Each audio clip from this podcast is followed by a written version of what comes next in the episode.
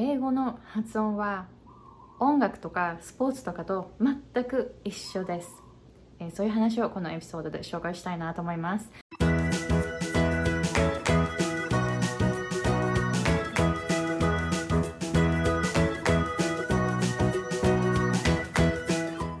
皆さんこんにちは。私はハワイ在住で英語発音コーチとビジネスコーチをしているアイコ・ヘミングウェイです。So welcome back to another episode. In this episode I want to talk about how um, music and sports are similar to pronunciation learning えっと、発音を教えてきているんですけれども、えっと、教えてきて多くの方が「あなんかスポーツと一緒ですね」とか「音楽と一緒ですね」っていう方が多いんですよ。で本当にその通りだなと思ってで、えー、ちょっとそういうことをですね今日シェアしたいんですけれども、えー、まず皆さんはこの動画を見てくださっている皆さんは英語環境ですでに働いている方だと思います。えー、特にアメリカ英語の環境の中で、えー、仕事とか生活とかをしている方がこの動画を見てくださっていると思います。ということはある程度の上級者ということになりますよね。英語だけでの会話をすることが多い。でもその中で、えー、聞き返されたり、え聞き取れなかったりすることがある。でもどれそれがどうしてかわからない。そういうですね発音に対するフラストレーションを抱えている方がこの、えー、エピソードを聞いてくださっていると思います。で、えー、そういう方を対象に英語の発音を教えてきているんですけれども発音っていうのは本当にスポーツとか音楽とかと一緒です。で最初習い始める時はどういう状態になるかっていうとまずはその筋肉の使い方がわからない。筋肉がその育っていないから、えー、筋肉の使い方がわからなくってちょっと体がこう緊張したりして、えー、あの本当余分な動きが入ってしまうことが多いんですね。それが結構発音を学び始める人のその最初の傾向っていうのは皆さんはこういう感じなんですよ。やっぱり余分な動きが入っていることが多い。なぜならえっと、スポーツとかと音楽とかと考えてみてくださいね。例えばスポーツ、そうですね。例えばバレーボールをしている方だったら、えー、最初はそのガチガチでどういうふうに筋肉を使ったらいいかわからないから、ちょっと動きがぎこちなかったりするじゃないですか。だけど練習するうちに、えー、どんどん動きがしなやかになってきて、余分な力をそんなに使わなくっても、ボールが飛んできたらピョーンってこう、えー返せるようになると思うんですね。自分の力をそんなに使わなくても最小限の力で最大限の力を発揮するそういう効果的な方法っていうのが上達するごとに身についていくと思います。泳ぎもそうですよね、えー、泳ぐ泳げない状態からだんだん泳げるようになってくるとき何が起こるか。体の緊張が取れてだんだんリラックスしていきますよね。緊張していたら水の中で沈んでしまいますからね、えー、なのでどんどんリラックスする方法っていうのが身についてで泳げるようになると思います。で早く泳ぐにはどうするかというと動きをしなやかにして余分な動きを一切入れないでそして水の力を利用しながらえー、早く進むっていう方法ですね、えー、身につけていくんじゃないかなと思います。音楽も同じですよね、えー、私もピアノを、え弾いていたんですけれどもやっぱりあの弾き始めの時弾き始めの時ってやっぱりこう指の力でガッガッガッっていってしまうという、えー、でもそれが慣れていくとだんだんその体全体を使ってってこう鍵盤を弾くので、えー、リラックスしてそして余分な動きが入らない状態そして力も入らないので弾いていても疲れないようになります。こういうふうに上達していくごとに筋肉の使い方がだんだん分かってきてで最小限の力でしなやかに最大限の効果を発揮するというそういう方法を覚えると思います。発音もまさにその通りなんですよ。英語の発音もそうです。本当にあのあのこの体全体が楽器のような感じなので音楽をされている方は特に発音のその上達っていうのは早いと思います。同じようなプロセスをたどります。スポーツをされている方も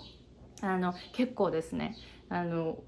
あの結構この身につくスピードが速いと思います。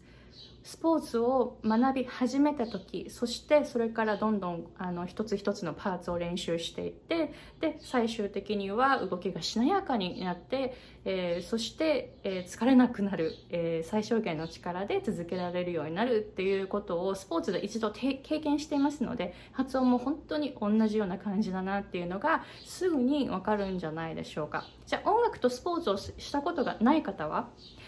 何でもいいですけれども今まで、えー、生きてきた中でこれ極めたぞっていうことがありますか？何でもいいです。習字でもいいです。何でもいいんですけれどもやっぱりその何か一つを極めるとか何か一つをすごく上達させるまでちょっと続けてみるっていう経験っていうのは全てのことに通用します。なので発音を学ぶっていうプロセスも最初は何が何だかわからない状態から始まりますよね。You don't know what you don't know から全てが始まります。私自身もそうだったんですけど。ここって結構そのここをブレイクスルーするためにある程度いろんなことをがむしゃらにやってみないといけないんですよね。ここがでも、えー、クリアされると諦めないでこの状態でちょっと踏ん張ってえー、いろんなことに挑戦するとあこういうことかっていうのがある日突然あの分かってでここでブレイクスルーがあって次の段階そしてまた次次次っていうふうにいくことができるんですね。なので、えーと、音楽とかスポーツとかをされていない方でも全くあの何にでも通用することですので、えーと何かこれすごく上達させたことがあるっていう経験があったらそのことをぜひ思い出してみてください。最初どんな感じでしたか？多分何が何だかわからない状態ですよね。でそれがだんだん分かってきてちょっとずつこう上達していくっていう風にそういうプロセスをたどってきたと思います。なので発音もぜひ同じような感じだと思って、えー、練習してみてください。で、えー、練習すればするほど発音というのは伸びていきます。もしたくさん練習しているのに伸びないという方は練習の仕方をちょっとですね見直した方がいいかもしれないです。結構その音楽とかスポーツに例えると分かりやすいんですけれども英語ってなるとなぜかあの目に見えないものですので音って目に見えないですからね。なので、えっと、ちょっとこう遠回りしてしまうことがあるんですね。例えば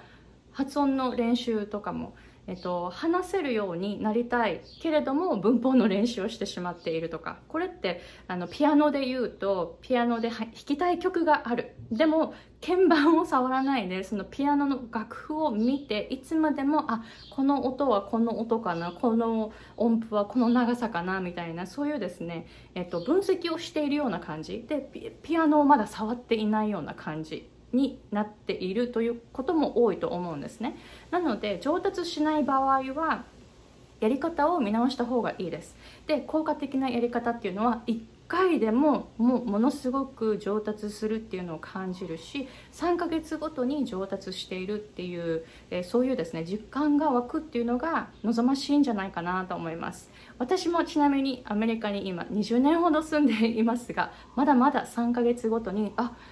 あのちょっと英語の発音がまた上達したとか英語のコミュニケーションスキルがちょっと上がったとか3ヶ月ごとに結構上達する実感が湧くんですよ。アメリカに20年住んでいてでほぼ英語だけでの生活をしています。日本語を使う生活をしていない状態で20年アメリカに住んでいるんですけどそれでも未だにまだまだ3ヶ月ごとに上達を感じるんですよ。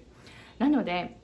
えー、伸びるっていうことはもうずっと続きます。多分一生続くんじゃないかなというふうに思います。なので伸び悩んでる方は是非やり方を考えて一度考えてみてくださいね。でまだまだ発音ができないという方は落ち込まないで発音は絶対対に上達するものです。そのやり方をまだ知らないだけかもしれない。なので、えー、その辺は諦めずに発音を学ぶなど新しいことをやってみるといいかもしれないです。どうですか？この動画もし役に立ったと思ったらぜひ感想を送ってくださいね。で今、えー、日本語っぽい発音からどうやって英語発音らしくするかっていう3つのポイントを無料動画で公開していますのでぜひ概要欄の方からチェックしてみてくださいね。口の形とか舌の位置とか喉の開き具合とかそういうの一切関係なくもう上級者が上級もっと上に行くための、えー、レッスンですので本当に空気とか振動とかモメンタムそういうですねダイナミックなところにフォーカスした、えー、ポイントになっていますので上級者の方がさらに上に行くためのポイントをぜひこの動画から えー、得てみてくださいね。Okay, so thank you very much for watching and I'll see you guys later. Bye!